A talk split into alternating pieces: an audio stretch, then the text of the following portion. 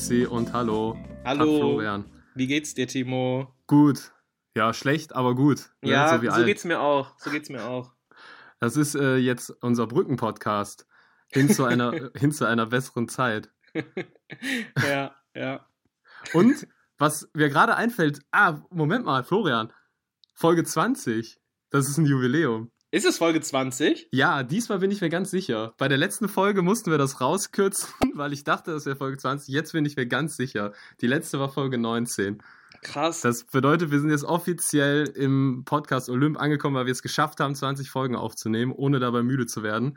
Hatten ja auch nur einen Monat Pause oder so dazwischen oder ein Jahr. Wie lang war es? Ich weiß es nicht. Dann beglückwünschen ähm, wir uns jetzt einfach mal selbst, oder? Ja, und haben damit 18 Folgen mehr geschafft als Henrik Streeck und Katja Burkhardt. Aber ist es überhaupt gerade die Zeit zum Feiern? Weil es gab in den letzten Wochen oder in der letzten Woche so viele Abschiede und, und Enden, sag ich jetzt mal. Sollten wir trotzdem feiern? Das weiß ich nicht. Man kann ja, also, ich sage mal so, der, die größte Inspiration der Queen, ein Mann, der millionenfach, also der geschätzt wird auf der ganzen Welt, ist verstorben. Äh, rest in Peace, DMX, sag ich mal. Ja, das ist halt, ja. Und ähm, Prince Philip ist auch tot. Ja, und Linda Zerwakis hört in der Tagesschau auf. Was auch fast ein Tod ist, oder? Ja, genau, das meinte ich mit Abschieden. Irgendwie, die Woche hat wehgetan, finde ich, die letzte. Ja. Ähm, weißt du, was mir am meisten wehgetan hat? Was? Dass du meinen kultigen Talkshow-Witz, beziehungsweise meinen kultigen Late-Night-Witz im Open, im Stand-Up nicht gerafft hast. Was meinst du? Ich habe gesagt, die größte Inspiration, ach, jetzt muss ich einen Witz hier erklären, egal, ich mach's einfach. Äh, ich habe gesagt, die größte Inspiration der Queen ein millionenfach ge gemochter Mensch auf der ganzen Welt ist gestorben und hat dann gesagt, Rest in Peace DMX. Ach so. Ah, hier wurde, hier wurde überhaupt nicht aufgepasst. Können wir diese Lache bitte von mir jetzt äh, eine Minute zurück und dann ein, da, dort einspielen? Wir, wir, versuchen das da reinzuschneiden. Irgendwie das wäre wär richtig, richtig mit, mit so einer Blaulichtsirene oder so, dass das da jetzt nochmal reinkommen müsste. Nee, aber irgendwie, ja, ich konnte jetzt nicht so richtig traurig sein. Über DMX auf jeden Fall, das, das hat mir irgendwie wehgetan, weil das ja, ja auch wieder vor allen Dingen ist das so, so krass, der Mann, der, ist. Ja, genau, und der ist 50 geworden und eigentlich denkt man sich so, boah, ob du jetzt eine Überdosis nehmen musst, die Zeiten könnten auch, also er ist ja schon einige Male von der Klippe gesprungen, ähm, hm. nee, dem Tod von der Schippe gesprungen, so, er ist nicht von der Klippe gesprungen, sondern du weißt, was ich meine. Also er, er hat es ein paar Mal, ähm, ein paar Mal war es halt richtig eng, so. Und ja. dann, dann wird er halt 50, hat Kinder und ja, aber ganz also, ehrlich, darüber jetzt zu urteilen, also urteilen schon mal gar nicht, aber auch so spekulieren will ich auch nicht. Was da jetzt genau im Hintergrund ist, man, man kennt das irgendwie, dass bei sehr berühmten Personen, auch, auch Rapper oft, dass Drogen da halt ein, an der Tages-, also ein großes Thema sind. Ja, ja, natürlich. Und äh, wie, viele, wie viele Leute sind jetzt in den letzten Jahren an Drogen gestorben? Und das war ja schon immer so. Und ja, es tut mir einfach nur leid. Und das, was ich auch sehr schade finde, dass es jetzt für uns quasi als sagen wir mal, Fans oder Konsumenten, dass er anscheinend ein Album in der Pipeline hatte, wo ziemlich namhafte Künstler ähm, drauf gefeatured sind. Und da bin ich jetzt auch mal gespannt, was damit passiert. Ja. Ähm, wahrscheinlich kann man davon jetzt ausgehen, dass das veröffentlicht wird, denke ich mal. Ähm, das haben ja letzte die Tode von vielen Rappern aus den letzten Jahren ja auch gezeigt, dass danach halt noch, dass die viel noch halt hatten, ne? Was irgendwie mm. so mhm. auf irgendwelchen Festplatten rumlag. Haben wir auch in einer was, Folge ausführlich drüber gesprochen, wie genau. das ist mit, mit der Musik von Verstorbenen, wie man damit umgehen sollte. Genau. Ähm, ich glaube, Mac Miller haben wir da sehr, sehr durchleuchtet, ne? Ja, Oder weil bei ihm, bei ihm war es eines, bei ihm war es eines der wenigen richtig guten Geschichten, weil dieses Album ja wirklich fast fertig war und einfach ein, also ein Meisterwerk ja ist. Äh, Circles heißt es, glaube ich, ne? Was dann mhm. veröffentlicht wurde. Das ist, also von Mac Miller, das ist das, das krass beste Beispiel, würde ich sagen. Ähm, und zum, äh, ein, ein, ein, negatives Beispiel, um da nochmal einen Rückblick zu machen, ist zum Beispiel von Triple X, ähm, diesem XXX Tentacion, einer meiner Lieblingsrapper, der, äh, der, dessen Album ja total verhunzt wurde nachher. Also da waren andere Features geplant, die Länge war eine andere und es wurde halt dann komplett missgestaltet und, und so veröffentlicht, wie es dann halt irgendein Produzent äh, in einem Studio wollte und nicht mehr, wie es er selbst wollte. Und das wird, das wird keinem gerecht, der vor, vor kurzer Zeit dann äh, von uns gegangen ist. Ja, definitiv. Ja, also bin ich auch deiner Meinung und ähm, ja, lass uns da jetzt nicht weiter drüber quatschen. Was dann nee. eine, eine, andere Sache fand ich, also ich hab, war, bin äh, ans Handy gegangen und da ploppte so eine Eilnachricht auf, Prinz Philipp ist tot mhm. und ich hatte, ich hatte so gar keine Emotionen irgendwie. Weil gefühlt ist er jetzt schon fünfmal gestorben in den letzten ja. Jahren. Und dann kamen immer diese Fotos, Gott, jetzt muss ich darüber lachen, aber gut, dann kamen diese Fotos halt, wo der in seinem Land Rover hinten saß und einfach schon übelst tot aussah. Also, das war ja irre, wie der zuletzt aussah. Das ja, war das ist halt wirklich irre. krass. Ich habe auch letztens, ich habe, ich weiß nicht mehr die Zahl, aber die, die Anzahl der Auftritte, die er hingelegt hat. Ähm, 22.000. Das, das habe ich noch im Kopf. 22.000 Auftritte. Ja, das ist wirklich unfassbar. Ähm, ja, das stimmt. Wenn, da kann ich, nicht mal also, DMX mithalten. Nee, da kann nicht mal DMX mithalten, das stimmt. Aber der hatte wahrscheinlich mehr Wobei, ne, mehr Zuschauer wahrscheinlich auch nicht, weil wenn die Queen irgendwo aufgefahren ist, dann, dann war ja auch immer Rambazamba auf Dann war Public Viewing, ja. Ja, aber wirklich. Das ist so ein, so ein Ding gewesen. Ja, nee, so, ich habe auch von, von, von den Royals so nicht so eine Ahnung. Ich kann nur sagen, die Netflix-Serie The Crown, zumindest die ersten zwei Staffeln, ab Staffel 3, meiner Meinung nach wird es ein bisschen dünn und die vierte, die jetzt gerade live ist, die finde ich dann ist gar nichts mehr. Aber mhm. äh, das ist eine richtig gute Serie. Ist, glaube ich, die teuerste Netflix-Serie damals gewesen. Und die ist sehr, sehr gut gemacht. Also das basiert halt nicht auf den wahren Begebenheiten meistens. Also oft ist da, ist das halt filmisch dazu gedichtet. Ähm, aber es ist so, die Charaktere, sagen wir mal, die sind gut ausgespielt. Das, daran musste ich mich dann auch nochmal erinnern. Es gibt, glaube ich, auch wirklich nur eine Person, die mehr, äh, äh, mehr Auftritte als, als der, der Prince hatte. Und zwar ist es, glaube ich, Karl Lauterbach bei RTL aktuell. Ähm, also der hat ja mindestens schon 23.000 Auftritte dahingelegt. Das ist, das ist auch krass. Aber über das C-Wort reden wir noch nicht, oder? Das C-Wort? Nee, noch nicht. Ich habe nämlich äh. noch was anderes. Letzten Montag kam ähm, von T.S. Ullmann ein sehr cooler Song raus, weil wir gerade über verstorbene Musiker und Musikerinnen gesprochen haben. Äh, Club 27 ist jetzt auch nicht so eine ähm, Geschichte, die noch nicht thematisiert worden wäre. Also dieser Special äh, Club 27, Kurt Cobain, Amy Winehouse, die ganzen ähm, ähm, ja, Artists, die mit, mit 27 verstorben sind. Ähm, mhm. Aber ich finde die relativ cool erzählt. T.S. Ullmann feiere ich gar nicht so, muss ich sagen. Echt aber als nicht? Ich, ich bin, ich nee, bin Fan. Ich bin, ich bin, sehr, sehr Fan. Vielleicht hat sich das mit diesem Song jetzt, äh, ergibt sich das mit diesem Song, aber als ich las, dass, ähm, dass Benjamin von Stuttgart-Barre da mitgetextet haben soll, da, da, sind bei mir die Fühler, da sind die hochgegangen. Da habe ich die Fühler ja. ausgefahren. ja, nicht nur soll, gut. sondern er hat äh, den Text geschrieben. Ja, mit einem anderen ja. noch, dessen Name mir jetzt gerade entfallen ist. Ähm, aber mir auch. Ja. Es war auf jeden Fall nicht Martin Suter, mit dem hat er nur ein Buch mal nee. geschrieben vor kurzem. Oh, das habe ich auch hier rumliegen, das muss ich noch lesen. Echt? Ich wollte ja. das nicht lesen, weißt du das? Ich wollte das nicht lesen. Irgendwie. Sag mir nochmal, wie das, das heißt. Ähm, uh, ja, wie heißt das? Ähm, du hast das zu Hause liegen. Ähm, Martin Suter, Benjamin Verstuckrat, Barre. Äh, ich weiß es gerade nicht. Auf jeden Fall sind das so, sagen wir mal, so ein paar Betrachtungen. Äh, alle sind so ernst geworden. Genau, alle sind so ernst geworden. Das sind so Betrachtungen über, ja, über den, über, sagen wir mal, über den Humorstandort Deutschland und auch über so, so Nebenthemen der Gesellschaft, sage ich jetzt mal. So habe ich das auf jeden Fall in Erinnerung. Mhm. Und ich wollte mir das nicht geben, so von denen so zwei gefeierte Autoren, die quasi so ein bisschen auch aus meinem Gefühl heraus so über den Dingen stehen, weil sie halt sehr gut über den Dingen stehen können als Autor, ne, sich das alles von außen angucken und dann drüber schreiben. Ja, heutzutage find, stehst du ja schon selber den Dingen, wenn du, wenn du extrem wortgewandt bist. Da, da hast du ja schon einen, einen rhetorischen Vorteil, der auch, egal ob es jetzt im persönlichen Gespräch oder nur wenn du über irgendwen schreibst, den kannst du ja so krass ausspielen. Also die ja, Sprache genau, ist ja Genau, das meine ich. Diese Sichtweise, diese, diese, diese Metaebene, die dann eingenommen wird, auch die eingenommen werden muss, wenn man über solche Dinge schreibt, aber eben halt dann es ist, vielleicht ist mir das, ist das Buch einfach, oder die beiden so in ihrer Sprache, vielleicht ist mir das einfach auch zu gut. Vielleicht mhm. bin ich da neidisch drauf oder so, aber ich wollte das nicht über mich ergehen lassen, das zu lesen und dann habe ich das auch nicht gekauft. Ähm, wobei ich halt zum Beispiel das Buch Panikherz von Benjamin von Stuckrad-Barre ähm, toll finde und sein erstes Buch, ähm, oh Mann, das habe ich als Hörbuch gehört, da waren ja. wir auf dem Weg nach Italien. Solo-Album. Ja. Ähm, das hat echt Spaß gemacht und von daher macht dieses Buch höchstwahrscheinlich, wenn man die mag, ähm, auch Spaß. Ja. Man weiß, vielleicht passt die Lebensphase auch einfach nicht, um das zu lesen. Ich glaube, das ist oft so, dass man dann, dass es auch einfach passen muss. Wenn man ungefähr weiß, worum es geht und man sich gerade komplett konträr zu dem fühlt, worüber da geschrieben wird, dann, ja, vielleicht passt es dann einfach zeitlich nicht. Ja.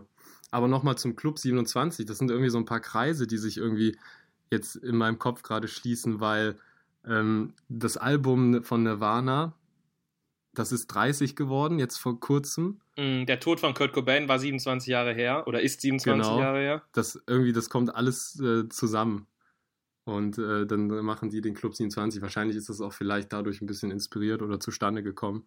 Mm, ja. Der Kurt Cobain war auch einer, der die Rolle der Frau in der Musik ähm, super nach vorne geschoben hat, zumindest verbal. Also immer sich dafür ausgesprochen hat, dass, ähm, dass, dass, dass, dass die Frauen in der, in der, in der Musikszene ähm, wenn nicht noch sogar eine, eine, höhere Rolle, aber mindestens gleichgestellt den Männern gegenüber sind und äh, habe da sehr viele coole alte Interviews und Zitate erst letztens gelesen, nachdem sich ja. sein Tod dann zum, zum 27. Mal jährte. Ähm, das war schon ein richtig cooler Typ, der Kurt. Ja, das sind halt so, das sind diese klassischen, klassischen Menschen, wo ich mir immer denke, was wäre da noch alles gekommen, ne? Was Wahrscheinlich gar nicht so viel. Gekommen? Was? Meinst ich, du? Ja, ich, ich, ich, ich, ich glaube, es ist dieser, dieser, dieser Spagat oder Drahtseilakt zwischen, oder diese, es ist so 50-50. Also wirklich, klassisches 50-50-Ding, ob da noch ein Meisterwerk gekommen wäre oder einfach gar nichts. Weil wie viele One-Hit-Wonder gab es und danach hatten Künstler und Künstlerinnen noch die Chance, neue Musik zu produzieren und es war halt einfach scheiße.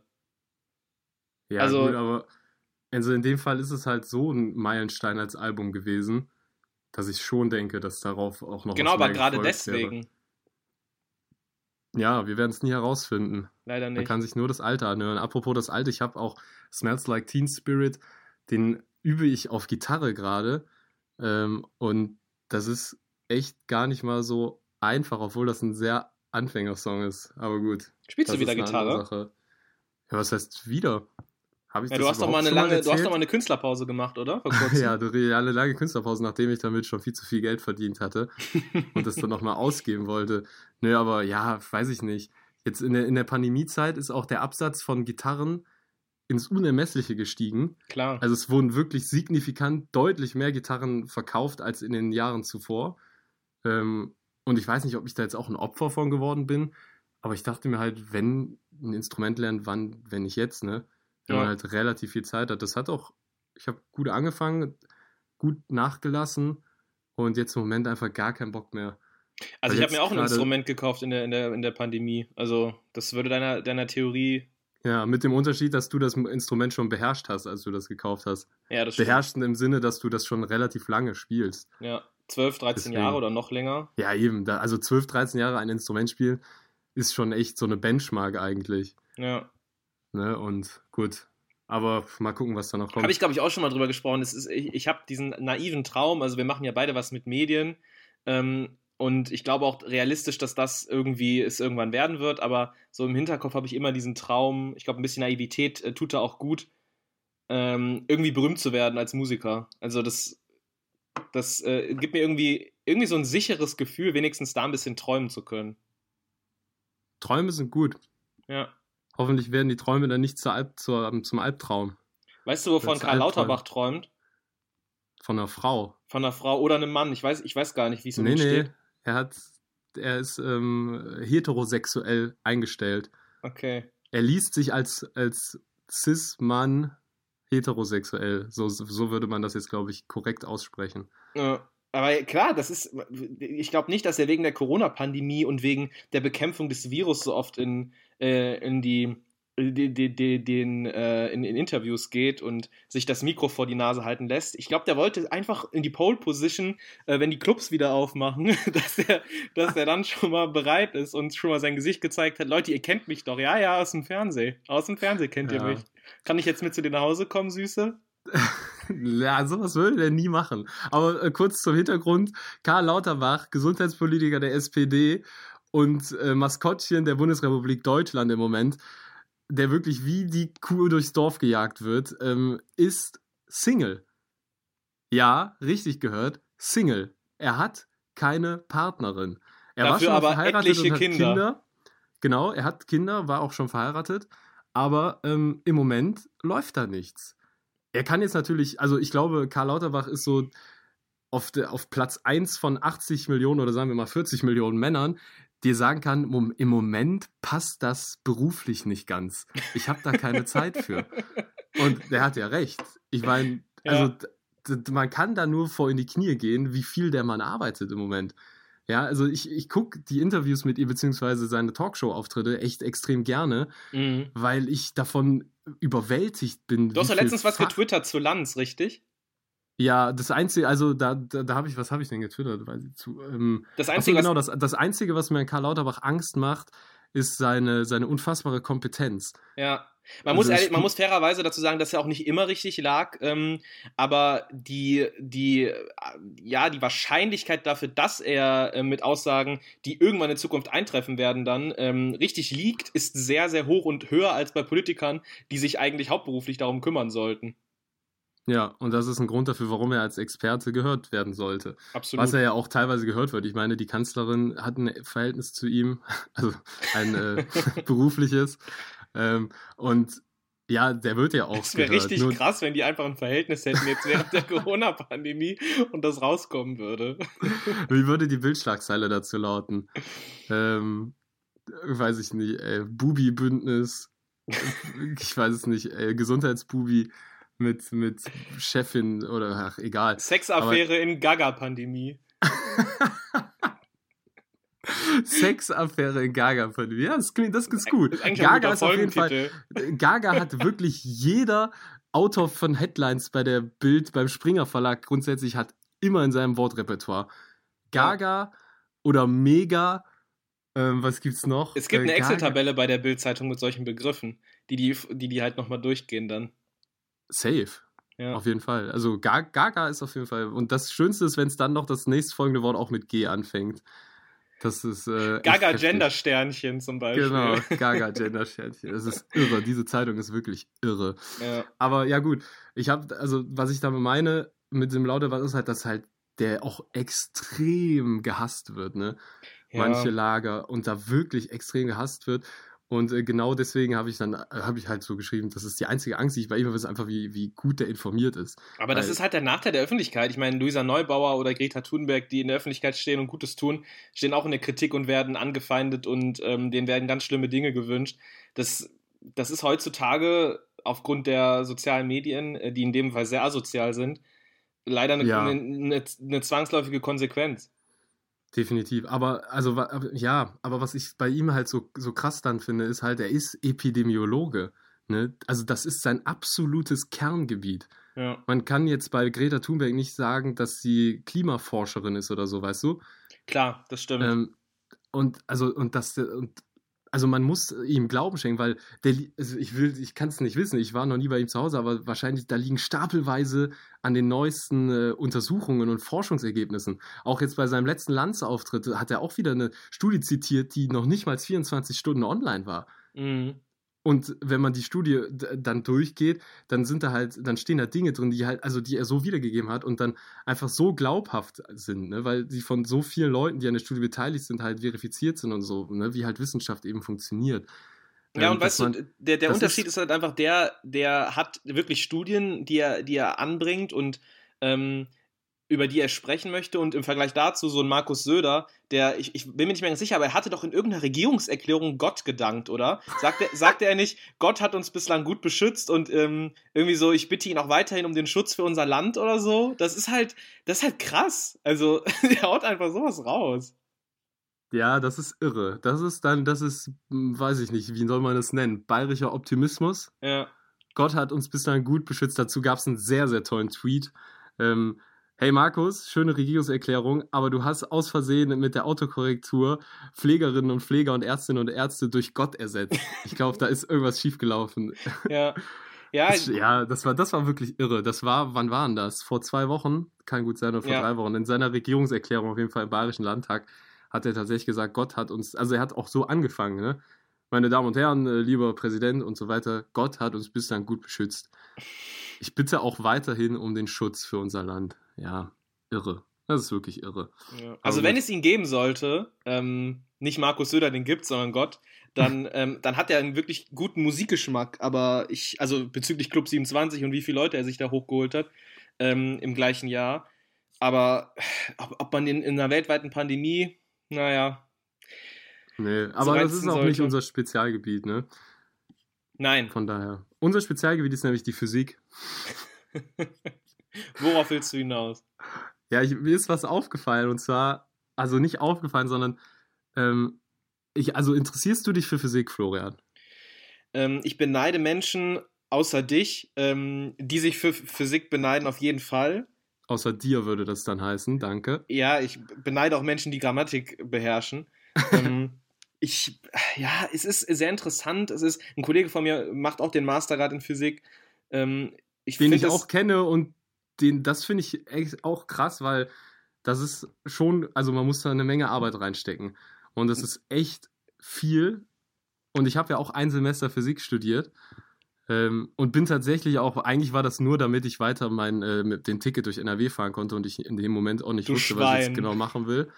Ähm, aber bin auch teilweise zur Vorlesung gegangen und habe mir auch so ein paar Materialien geholt, einfach weil ich grundsätzlich dieses quasi Lückenstudium auch ausgewählt habe, weil ich Physik spannend fand. Mhm. Und habe da schon festgestellt, wenn ich das jetzt, wenn ich jetzt sagen würde, okay, ich studiere das jetzt, weil das ist ähm, ohne NC, kann man das in Düsseldorf machen, wäre es irre gewesen. Das hätte ich niemals geschafft, weil ich da einfach nicht, also ich kann halt einfach nicht lernen und sowas. Das, hätte, das hätte, das hätte nichts gebracht. Aber die Leute, die es dann soweit schaffen, also es ist irre, also wirklich. Und teilweise auf was für Gebieten man da forscht und was man da dort rausfindet, ähm, das finde ich so, das finde ich so krass, weil das halt quasi, man geht mit seinen Forschungen an, an, das, an die Grenzen des Fassbaren, ne, des, des für, für Erlebbaren, an die Grenzen des Universums.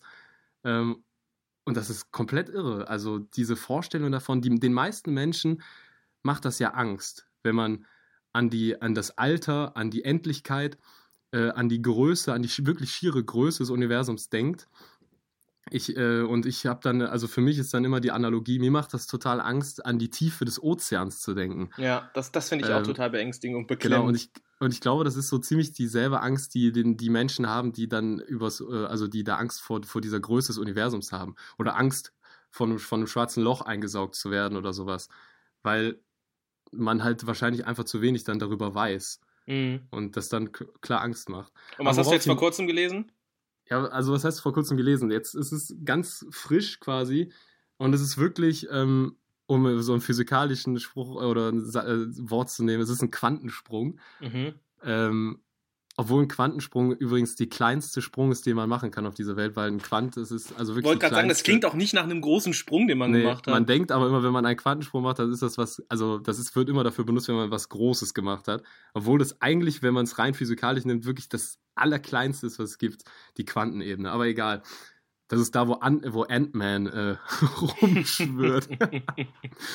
ähm, naja, und also so wirklich, was die Physikwelt nachhaltig jetzt im Moment äh, auf Trab hält, denn es gibt, also wenn man sich das so vorstellt, wie fange ich damit am besten an? Also ich versuche dir das einfach zu erklären, weil dann können die Hörerinnen und Hörer das auch ähm, nachvollziehen, denke ich.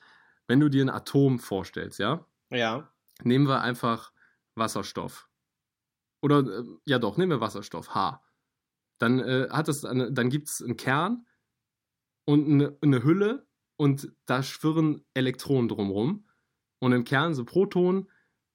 Und das war so quasi das Ding. So sind Atome aufgebaut, das war die kleinste Einheit, die es gibt. Darunter gibt es nichts. Und je, je, besser man forschen konnte und je besser man auch in diese, in diese winzigen Teile reingucken konnte, ähm, dann wurde irgendwann klar, da gibt es noch mehr, was die, was uns, also was alles, was, es im, was im Universum existiert, was das zusammenhält. Mhm. Ähm, und mittlerweile ist man dabei, oder so in, im Laufe dieser Forschungen, das muss man, kann man weiter ausführen, das kann man viel weiter ausführen, das mache ich aber nicht, weil ich da selber auch nicht gut genug für bin. Ähm, man ist dann mittlerweile beim sogenannten Standardmodell der Teilchen angelangt.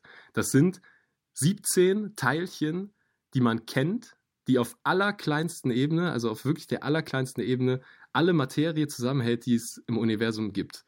Also auch wir entstehen, wir bestehen so aus Wasser und Kohlenstoff und so zum Hauptteil, aber dieses Wasser und der Kohlenstoff, der, der, also der besteht dann ganz unten dann eben aus diesen 17 Teilchen. Und man hat dann ein Experiment gemacht, jetzt im Laufe, also schon, das läuft eigentlich schon seit ziemlich vielen Jahren. Und zwar schießt man gewisse Teilchen mit Lichtgeschwindigkeit in einen Teil, sogenannten Teilchenbeschleuniger. Das gibt es ja. zum Beispiel auch im, im CERN in Genf. Schießt man, also mit Magnetwirkung macht man die so schnell und lässt sie dann auf anderes Material treffen. Und bei diesem Zusammenstoß entstehen neue Teilchen. Okay. Und bisher sind dabei immer Teilchen entstanden, die in dieses Standardmodell reinpassen.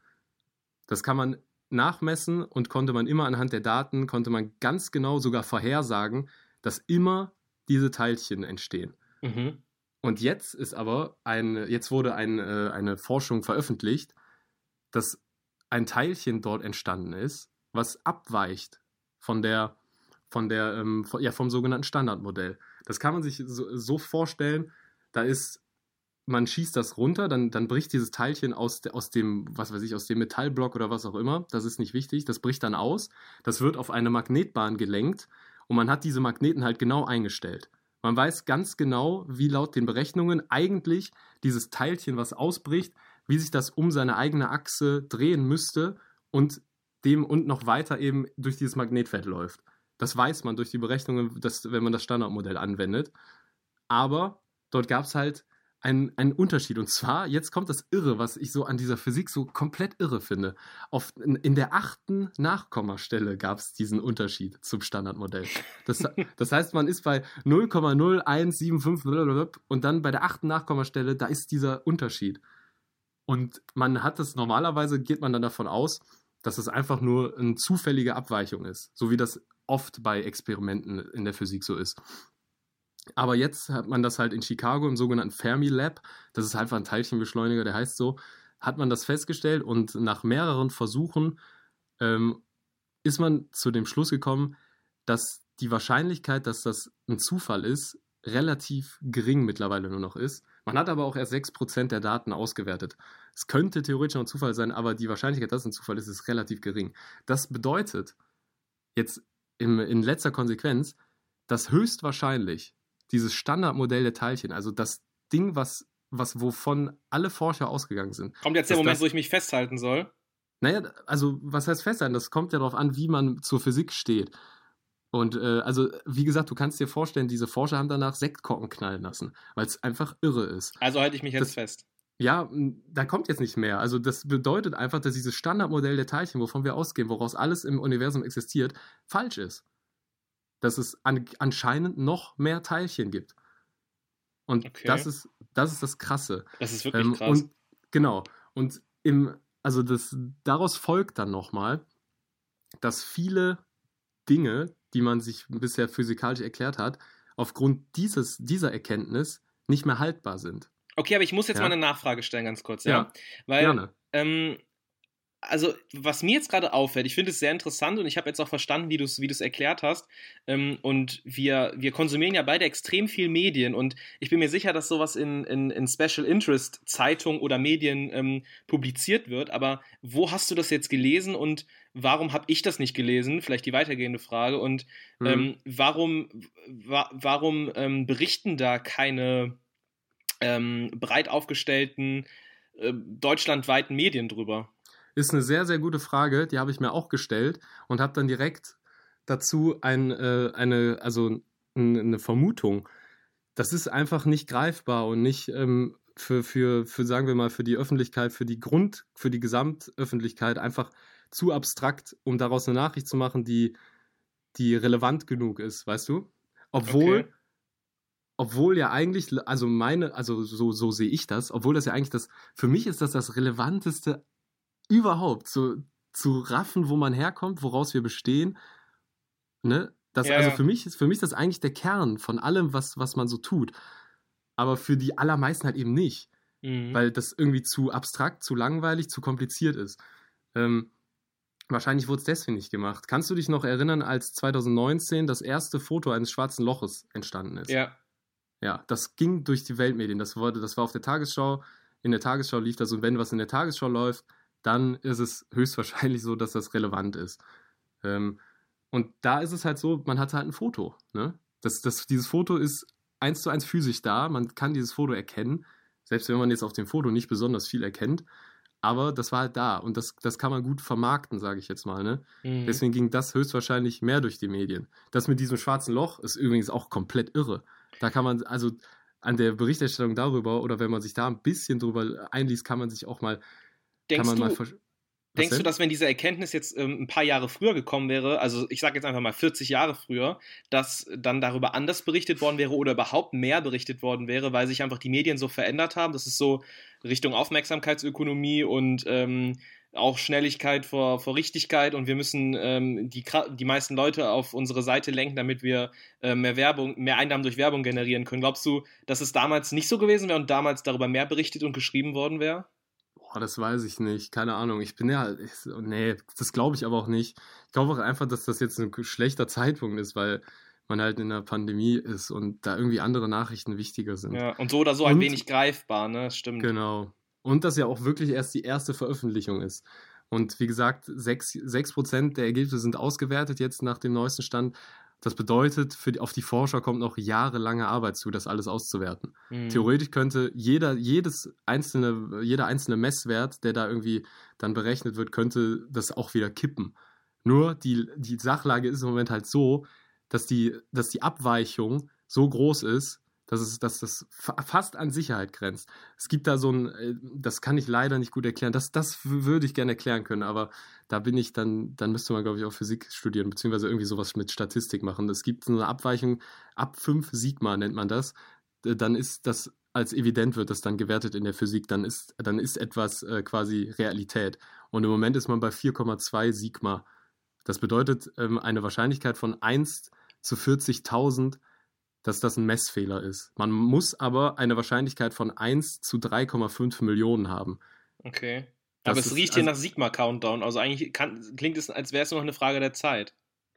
ja, richtig. Und mal gucken, was dann eben in ein paar Jahren dabei rauskommt. Und, es ist, und es, ich finde, das ist so spannend. Auch jetzt dieses Ding mit dem schwarzen Loch. Da hat sich eine Forschergruppe aus der ganzen Welt zusammengetan. Da haben sich Radioteleskope, also Teleskope, die kein Licht messen, doch also Licht messen, aber nicht auf der Wellenlänge, wo wir das wahrnehmen können, sondern Radiowellen und äh, Röntgenwellen. So vermessen, dass man das geschafft hat, äh, den, also ein schwarzes Loch zu sehen. Mhm. Und dieses schwarze Loch, das ist, ich, in welcher Galaxie war das? Ähm, M87. Die Galaxie, die ist 55 Millionen Lichtjahre entfernt. Das heißt, das Licht, was das schnellste ist, was es überhaupt gibt im Universum, nichts ist schneller als das Licht, 300.000 Kilometer pro Sekunde 300.000 Kilometer pro Sekunde, so schnell ist Licht, ist, äh, braucht 55 Millionen Jahre, um dorthin zu kommen, ja. Das, wird das werden wir im Leben nicht schaffen, niemals. Aber mit äh, Hilfe von Teleskopen können wir das sehen. Und dann ist halt dieses schwarze Loch daraus kommen. In der Mitte des, der Galaxis M87 mit, und jetzt, das ist auch so wieder so eine Wahnsinn, und danach höre ich aber auch auf, das ist so eine wahnsinnige Zahl dieses schwarze Loch, was dort gesehen wird, das hat 6,5 Milliarden Sonnenmassen. Das heißt, im Laufe seines Lebens hat das so viel Masse verschlungen, dass das 6,5 Milliarden Mal so schwer ist wie die Sonne. Wahnsinn. Ja, und unsere Sonne ist echt ein großer Feuerball, also ein richtig großer Feuerball. Ne? Und ich, das, das sind so alleine diese schieren Zahlen. Weil wir, eigentlich sind wir ja auch immer voll geil auf Zahlen. Je reicher man ist, desto geiler ist irgendwas. Je schneller das Auto fährt, desto geiler. Ja, das meinte ich ja, aber mit diesen Zahlen könnten die Medien doch arbeiten, um dafür mehr, für mehr ähm, Awareness zu sorgen. Theoretisch ja. Vielleicht fehlt die Lobby dafür. Ich weiß nicht. Also das Physik, ich. Vielleicht ist Physik einfach echt zu nerdig. Wahrscheinlich ist es zu nerdig. Aber ich, also, du hast ja auch gefragt, woher ich das jetzt weiß. Also, ich mhm. habe das im, im Spektrum gelesen. Spektrum der Wissenschaft, Spektrum Verlag ist so der sage ich jetzt mal, für wissenschaftliche Magazine so ein führender Verlag. Aber da gibt es da gibt's noch eine ganze Menge Special Interest Sachen. Ich, ich glaube, ja. es wird Zeit, alle wieder ins Boot zu holen mit einer Person, die wahrscheinlich jeder kennt, über die ich gar nicht so viel reden will. Ähm, weil, weil ich immer, ich, ich merke, wie, wie ich immer weniger Fan von ihm bin, aber er hat trotzdem in einem, in einem Zeitinterview was sehr Interessantes letztens gesagt. Die Rede ist nämlich von Tommy Schmidt, der ja. sagte, ähm, dass wir Humor übersättigt seien. Ähm, ja. Und da haben wir wohl dasselbe Interview gelesen. ja, und ich würde gerne mal nachfragen bei dir, sind wir das? Ähm, ja, sollen wir kurz den Hintergrund einordnen?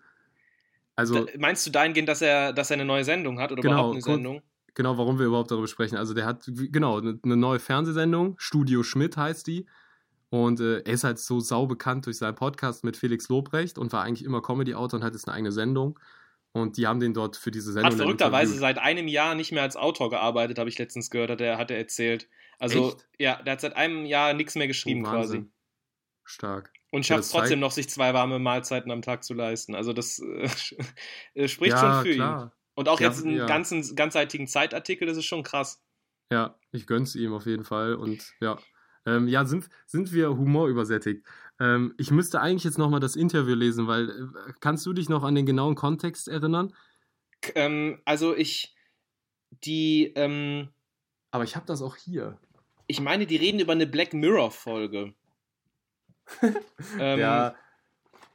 Und, und daraus, daraus, kommt, daraus kommen die doch dann in dieses. Ähm, also, die, die Zeit hat, glaube ich, gefragt, ich weiß gar nicht mehr, wer das Interview geführt hat.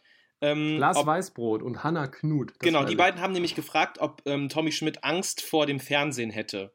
Mhm. Und, und er sagte ja. Und ähm, Sie sprachen eben auch über dieses Erwartungsmanagement, was man hat. Also auch in der Art, wie, wie Tommy Schmidt dann über Instagram zum Beispiel darauf aufmerksam gemacht hat, dass die Sendung bald laufen wird und ähm, hat die Erwartung halt auch so ein bisschen gedrückt.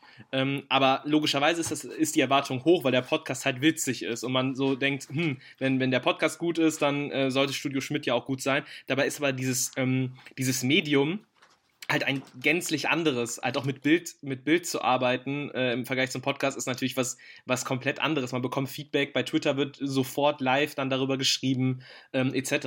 Äh, ich glaube, da müssen wir nicht drüber reden. Aber darüber hatten sie halt gesprochen. Und ähm, in, dem, in dem Zusammenhang mit dem Erwartungsmanagement ähm, ging es dann eben über die Humorübersättigung. Ja.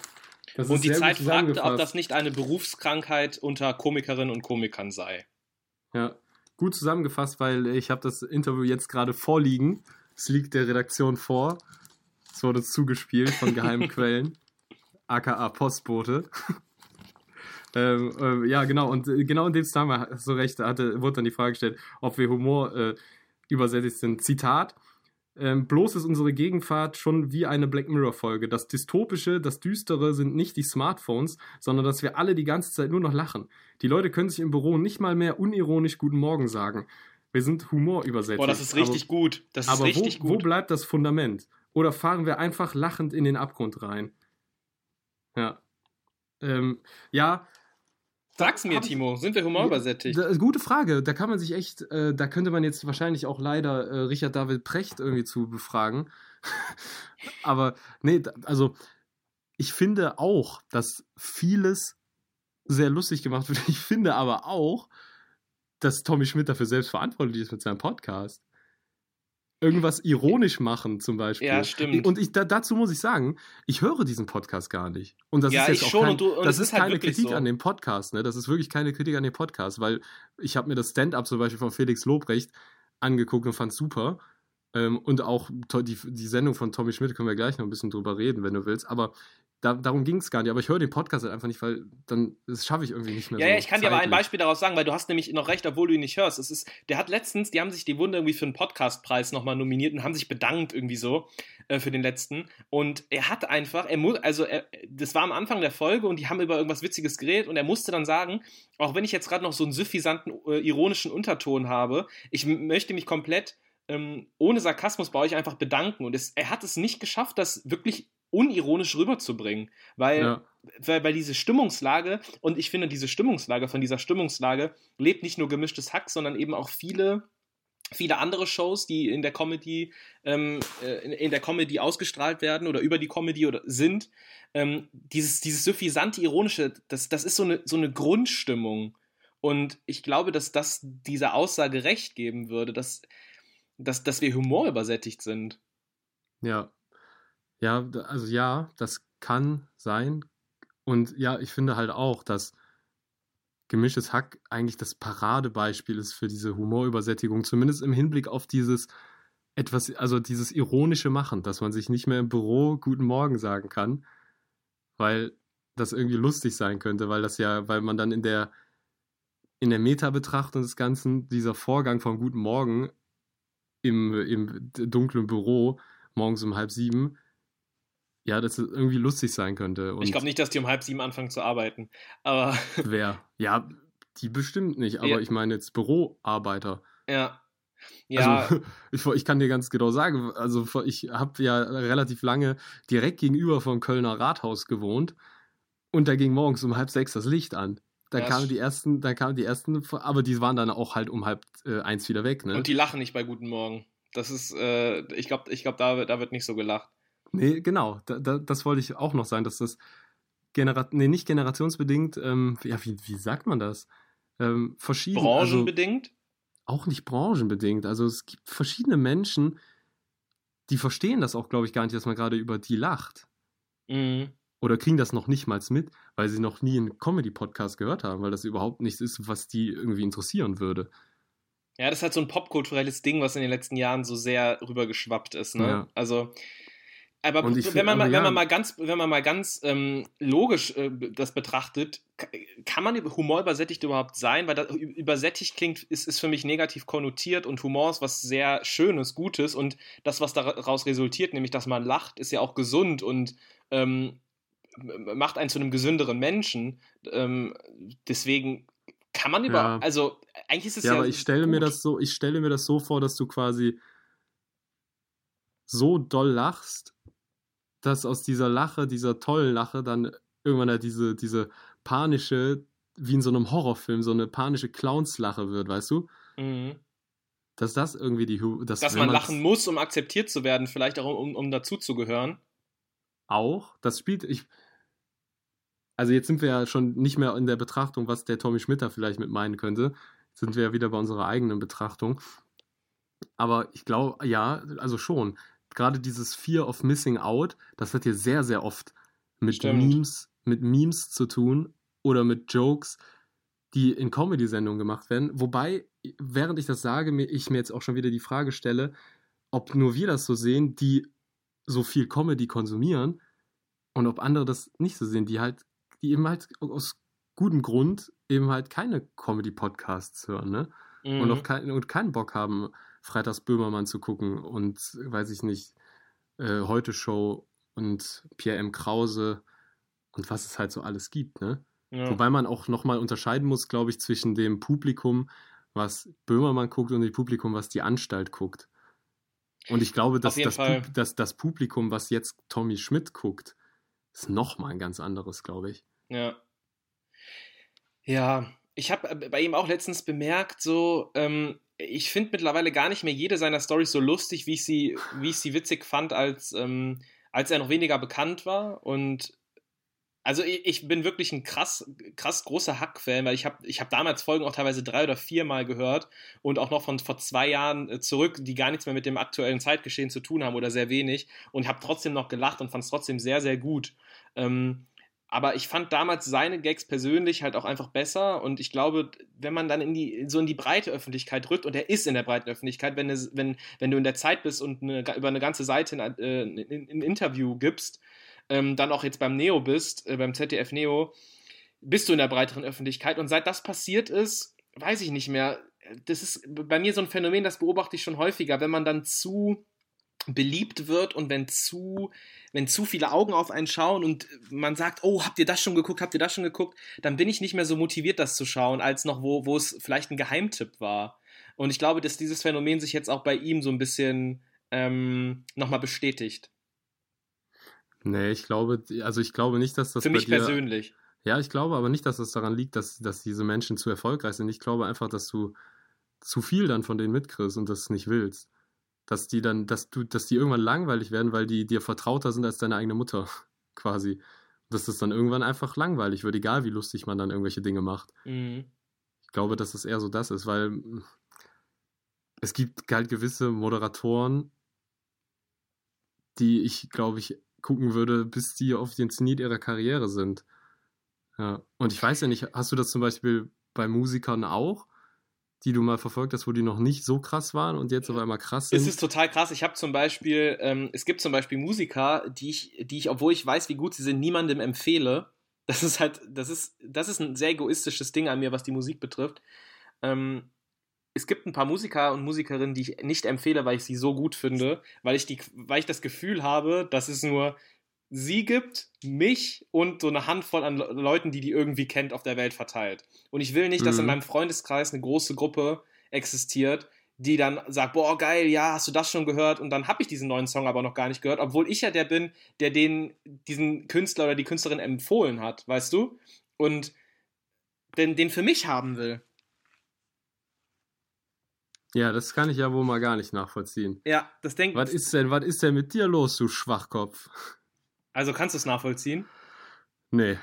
Nee, nicht wirklich. Ich, ähm, also ich, ich freue mich immer, wenn ich, wenn ich Musik teile.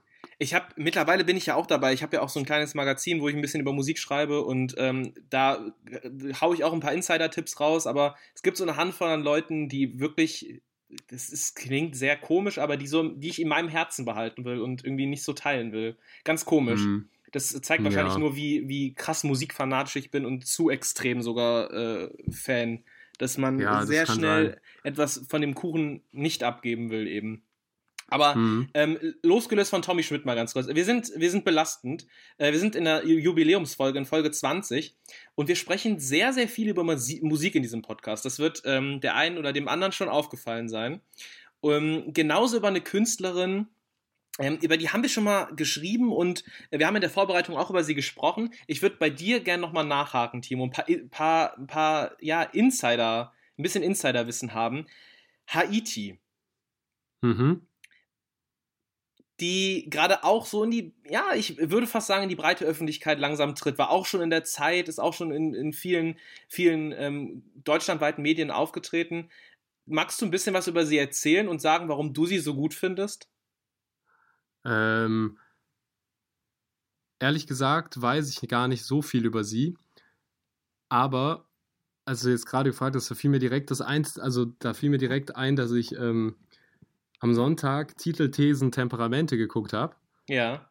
Im, das ist so eine Sendung, die kommt immer in der ARD abends nach den Tagesthemen, glaube ich, sonntags. Und sag mir jetzt äh, nicht, dass die da Thema war. Nee, nicht sie, aber ein, ein Künstler, der irgendwie der ein Stück weit auf einer gewissen Ebene vergleichbar ist, nämlich Haftbefehl, wurde da, wurde da porträtiert. Der ist ein Reporter von Titel, Thesen, Temperamente nach Frankfurt gefahren, hat sich dort mit ihm getroffen und dann wurde auch äh, da, darüber gesprochen hat, dass quasi das Feuilleton sich halt um ihn reißt. Ne? Mhm. Es, gibt, es gibt noch keine Zeitung, wo er noch nicht besprochen wurde. Ähm, und so, das passiert im kleineren Rahmen auch mit Haiti. Und ich glaube, was also das, das so, so sehe ich das. Was, was die Menschen daran schön finden, ist einfach, dass die so ehrlich und so, ähm, so ungefiltert sind. So eine Haiti, die rappt halt sehr viel über ihre eigene Gefühlslage. Ja. Nicht, und äh, darüber, was sie gerade beschäftigt. Genau wie Haftbefehl das auch tut. Äh, und aus diesem, aus dieser, aus dieser ungefilterten Lage kommt darüber hinaus noch das große, äh, das große Talent im Texten ähm, und diese, so ein bisschen so eine eigene Sprache, die man so mit der Zeit entwickelt. Die hat Haftbefehl, klar, Haftbefehl hat quasi Deutschraps Sprache mitbestimmt. Ja. Es wurden, also Wörter, die er nutzt, sind so in, in die öffentliche Sprache mit eingeflossen, ohne dass man das, äh, dass man das gemerkt hat. Und mittlerweile sagt die, hat dann irgendwann jeder Babo gesagt oder sowas. Ob das jetzt ein schönes Wort ist oder nicht, ist ja dahingestellt. Ähm, aber teilweise und so, so, so ein bisschen, das sehe ich so bei Haiti irgendwie auch.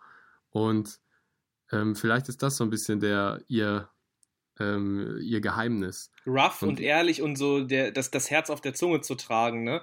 Und mhm. ich, ich habe zum Beispiel, es ist ganz komisch, eigentlich ist es untypisch für mich, aber ich habe mich bei, bei, bei ihr, ich habe mir richtig Mühe gegeben, sie gut zu finden, weißt du? Ähm, normalerweise sagte ich mir dann so, nee, komm, wenn ich jemanden halt nicht feiere, dann feiere ich ihn nicht. Und zwar war der erste Aufhänger so der, ich habe sie in einem, bevor ich ihre Musik wirklich gehört habe, in einem ähm, Spotify-Podcast auch gehört ich glaube, es war sogar dieser Talkomat, wo dann, wo sich zwei Personen gegenüber sitzen. Und ich glaube, ich habe noch nie ein so unsympathisches Interview oder, oder Gespräch miterlebt, weil Haiti war so unsympathisch und so, hat sich null Mühe gegeben überhaupt, dass ein Gespräch aufkommt und war nur abgefuckt und ich glaube aber, ich, ich bin mir jetzt gar nicht ganz sicher, ob sie mit Tim Melzer gesprochen hat, was natürlich auch kein guter, kein guter Redepartner wäre in diesem Zusammenhang. Ey, aber nichts ganz im Ernst, nichts gegen Tim Melzer, oder? Ich liebe Tim Melzer. Wollte ich gerade sagen, ey. Wie irre. Ich habe in dieser Woche von in der Pierre M. Krause Show. Es war tatsächlich Tim Melzer.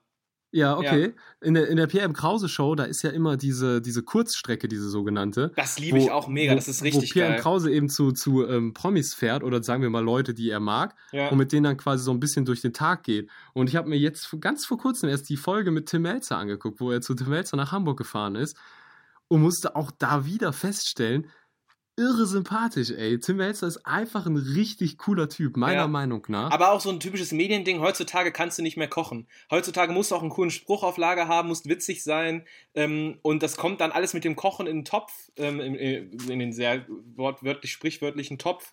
ähm, und dann ist das dieses Gesamtbild, was du nach außen abgibst. Heutzutage kannst du nicht mehr nur Koch sein. Ah, das war ja noch nie. Es gibt keine Fernsehköche, die nur kochen.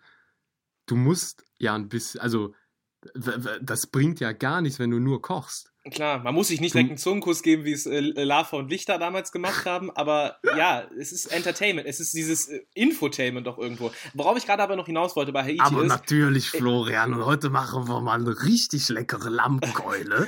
Johann, hast du Lust da drauf? aber natürlich, mein lieber Horst, komm mal hier wir haben jetzt hier heute was vorbereitet, ja. Und nachdem wir belastend gehört haben, können wir uns das mal richtig schmackhaft reinkommen lassen, ja. es ist übrigens wieder Spargelzeit, um das mal ganz kurz nebenbei zu erwähnen. Die Spargelzeit nähert Es ist Spargelzeit. Und ich will diesen, Timo, ich muss den Punkt noch zu Ende machen. Ich hatte auf jeden ja, Fall keinen so, Bock auf Haiti sorry. und ähm, fand sie unsympathisch, hab mir aber dann ein Album angehört. Ähm, ich weiß nicht, das ist, du, du findest Sui Sui wahrscheinlich noch besser, aber eins von den neueren, ich glaube, das ist das letzte Album sogar. Wo, Influencer? Ähm, ja, wo Tak Tak auch drauf ist. Mhm. Ich finde das so gut. Ohne Scheiß, es ist so ein. Also, ich habe Deutschrap lange nicht mehr so gut wahrgenommen wie auf diesem Album. Und ja, ich, das ist, darum geht's einfach, Alter. Dieses, das, dieses, das Fake-Ding ist im Moment, wenn man das, wenn man das jetzt im Moment mal so sieht, dann ist das irgendwie nicht in. Oder sagen wir mal, das trifft uns als Zielgruppe einfach nicht, weil so Capital Bra und, und äh, UFO und so, ohne den zu nahe treten zu wollen, das ist halt nicht unsere Zielgruppe. Also wir sind nicht deren Zielgruppe, wir wollen das auch nicht hören, weil ich keinen Bock habe, von Mercedes und Gucci und so zu hören. Ne? Das ja. ist halt einfach, habe ich keinen Bock drauf. Jetzt kann man dazu sagen, ja, E.T. rappt auch sehr viel über Klunker und Gucci, aber hat dann eben zwischendurch halt, was heißt zwischendurch, halt immer diese, diese große Ehrlichkeit auf der Lippe. Zum Beispiel der Song vom neuesten Album Influencer holt mich hier raus. Den finde ich richtig gut. Ja. Den habe ich, als ich den zuerst mal gehört habe, sofort auf die Playlist gepackt und oft gehört einfach, weil ich das mag, wenn die halt über ihre, über ihre Gefühle sprechen oder, oder über ihr Leben. Ja. Das, das nimmt mich einfach mit. Ich weiß nicht, ob das wieder in wird in unserer Zielgruppe oder in unserer Generation vielleicht auch. Aber so die Generation TikTok noch ein bisschen jünger, die wollen halt genau das hören, worüber, worüber äh, UFO und so halt rappen. Diese, ja. Aber also, ja, diese, diese Flucht in eine andere Realität. Aber glaub, auch UFO, also jetzt um kurz bei dem Beispiel zu bleiben, auch er ist auch nicht mehr dieser Goldketten-Teflon-Rapper, an dem alles abperlt. Der ist auch, sagen wir mal, das, das Wort, was an der Stelle sehr popkulturell aktuell ist im Moment, ist woke. Mhm. Woke, die sogenannte Wokeness. Und UFO ist halt auch, wird immer woker.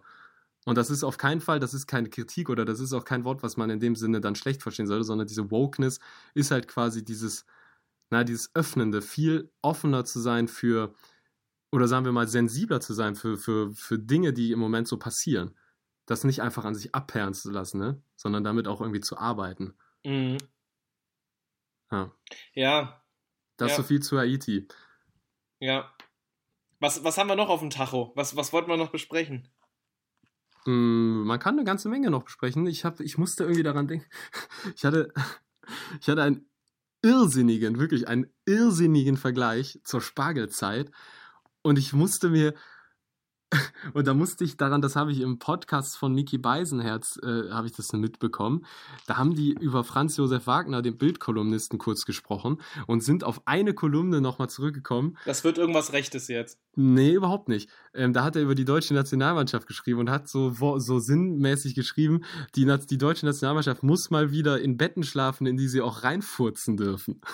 Was? Und ja, ja. Und Was da meint damit, ja, der meint halt damit einfach, dass dieser überschwängliche Luxus mit, äh, mit Hyatt-Hotel äh, und so, dass es einfach nicht mehr die Nationalmannschaft ist, sondern dass die mal ein bisschen ehrlicher wieder werden müssen. Dann nehmen die und aber halt dem, dem Oliver Bierhoff den einzigen Job, den der hat, nämlich die Mannschaftsplanung und Unterbringung in Hotels, weil sonst weiß man ja, ja gar nicht, was dieser Typ Ju macht. Der kann die doch auch in der Jugendherberge unterbringen. Ja, sonst weiß man ja gar nicht, was dieser angebliche Teammanager macht da überhaupt bei der, beim DFB. Das ist ja, ja. so lächerlich, aber ja, nee, fahre fort.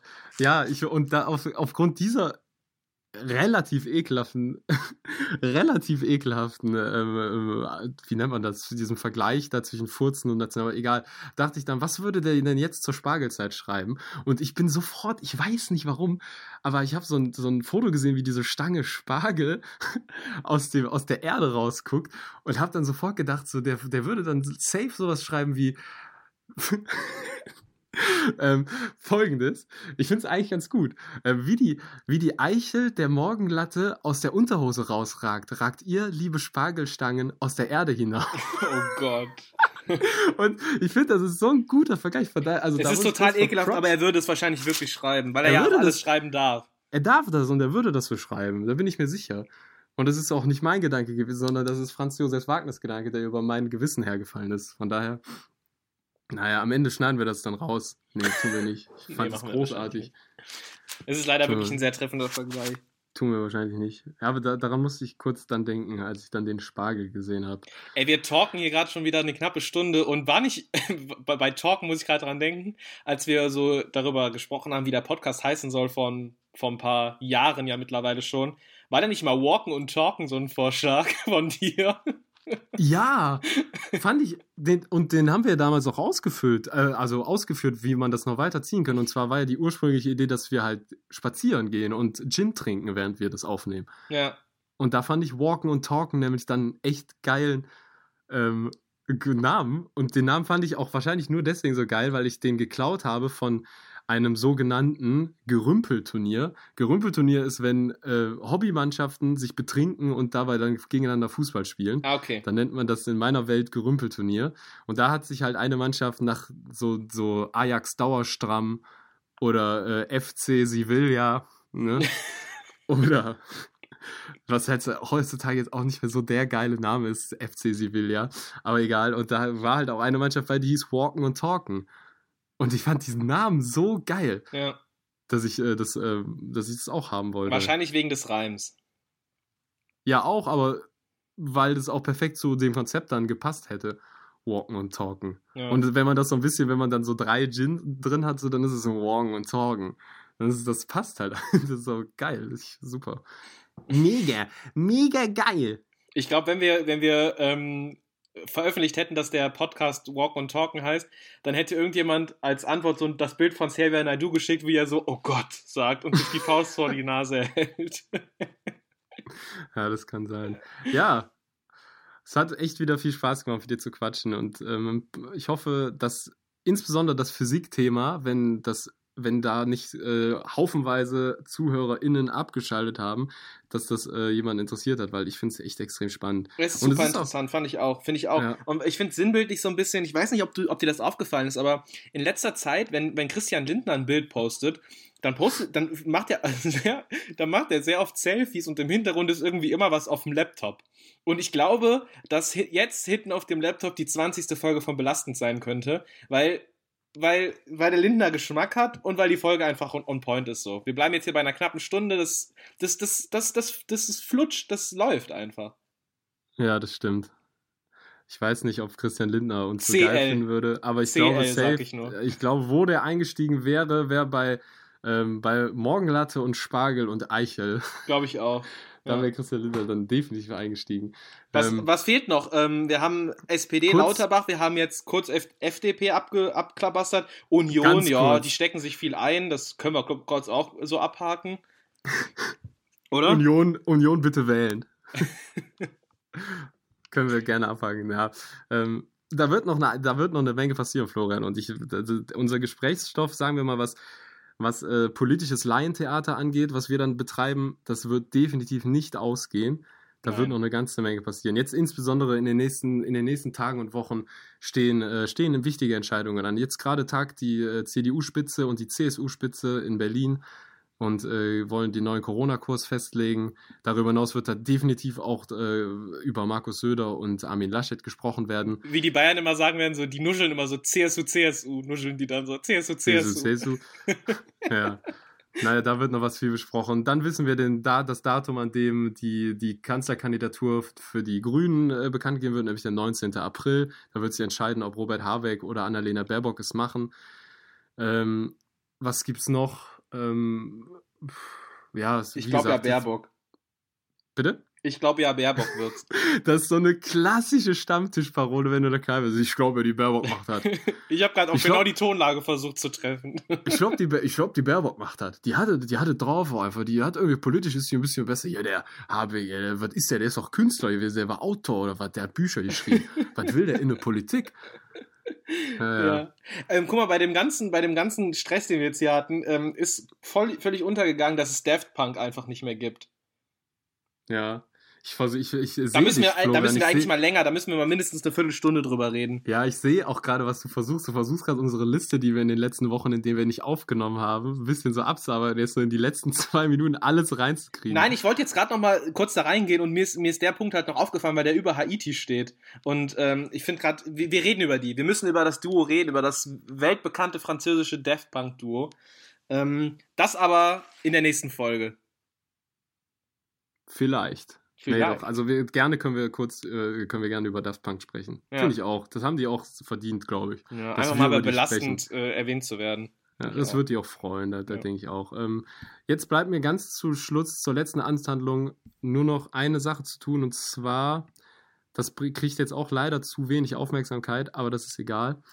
Ähm, Danger Dan Song, Danger Dan ist ein Drittel von der Antilopen Gang, der hat einen Song gemacht, der heißt, das ist alles von der Kunstfreiheit gedeckt und hat das zufälligerweise am Donnerstag, beziehungsweise nee, am Freitag im ZDF-Magazin Royal bei Jan Böhmermann zusammen mit dem Starpianisten Igor Levit und dem Rundfunk-Tanzorchester Ehrenfeld performt. Und das kann ich echt nur jedem ans Herz legen. Entweder sich das Live-Ding anzuhören oder den Song bei, bei Streaming-Diensten sich reinzuschauen. Bei unserer Playlist zum Beispiel, den werden wir nämlich Playlist. gleich draufpacken. Genau, da kommt er jetzt gleich rein. Belastend Playlist. Ist jetzt gerade in diesem Moment dort hinzugefügt worden. Und ähm, ja, Danger Dan bringt jetzt ein Piano-Album raus quasi, Singer-Songwriter-mäßig, was ich total irre finde, weil die Antilopen-Gang für sowas eigentlich eher nicht bekannt ist. Aber dieser Song hat auf jeden Fall schon gezeigt, dass er da textlich definitiv äh, liefern kann. Ob er das wird, das werden wir dann herausfinden, wenn das Album da ist. Genau. Was, was bleibt uns noch zu sagen? Ähm, ja, Rest in Peace DMX. Ähm, Rest in Peace Prinz Philipp. Hoffentlich, Schreibt Karl äh, Lauterbach bei Twitter. Hoffentlich bleibt das äh, Königshaus oder hoffentlich übersteht die Queen das. Das muss man sich auch mal vorstellen. Ey, 73 Jahre waren die verheiratet. Das ja, ist irre, ne? Dass ich, der jetzt so Balken wegbricht. Ja. Also, also eigentlich bricht dein ganzes Leben weg, so. Ja. Vor allen Dingen, ja, ich hoffe nicht, dass diese Zeit jetzt noch einen weiteren negativen Höhepunkt hat. Bezug, dass die Queen das nicht mehr verkraftet und ja, auch stirbt. Ja. Ah, nee, das Aber ich will nicht. sowas nicht aussprechen, ich will es nicht herbeirufen. Wir sollten auch nicht mit sowas Negativem jetzt hier enden. Nee, wir, wir enden nicht negativ. Die, die Queen, die macht weiter ihren Stiefel. Ja. Die Royals werden es durchbringen. Timo, ich wünsche dir eine richtig gute Woche und allen Hörerinnen und Hörern auch. Richtig. Und Florian, ich wünsche dir einen schönen Sonntag. Schöne Sonntag, Martin. Bis dann, oh Gott. Ciao. tschüss. tschüss.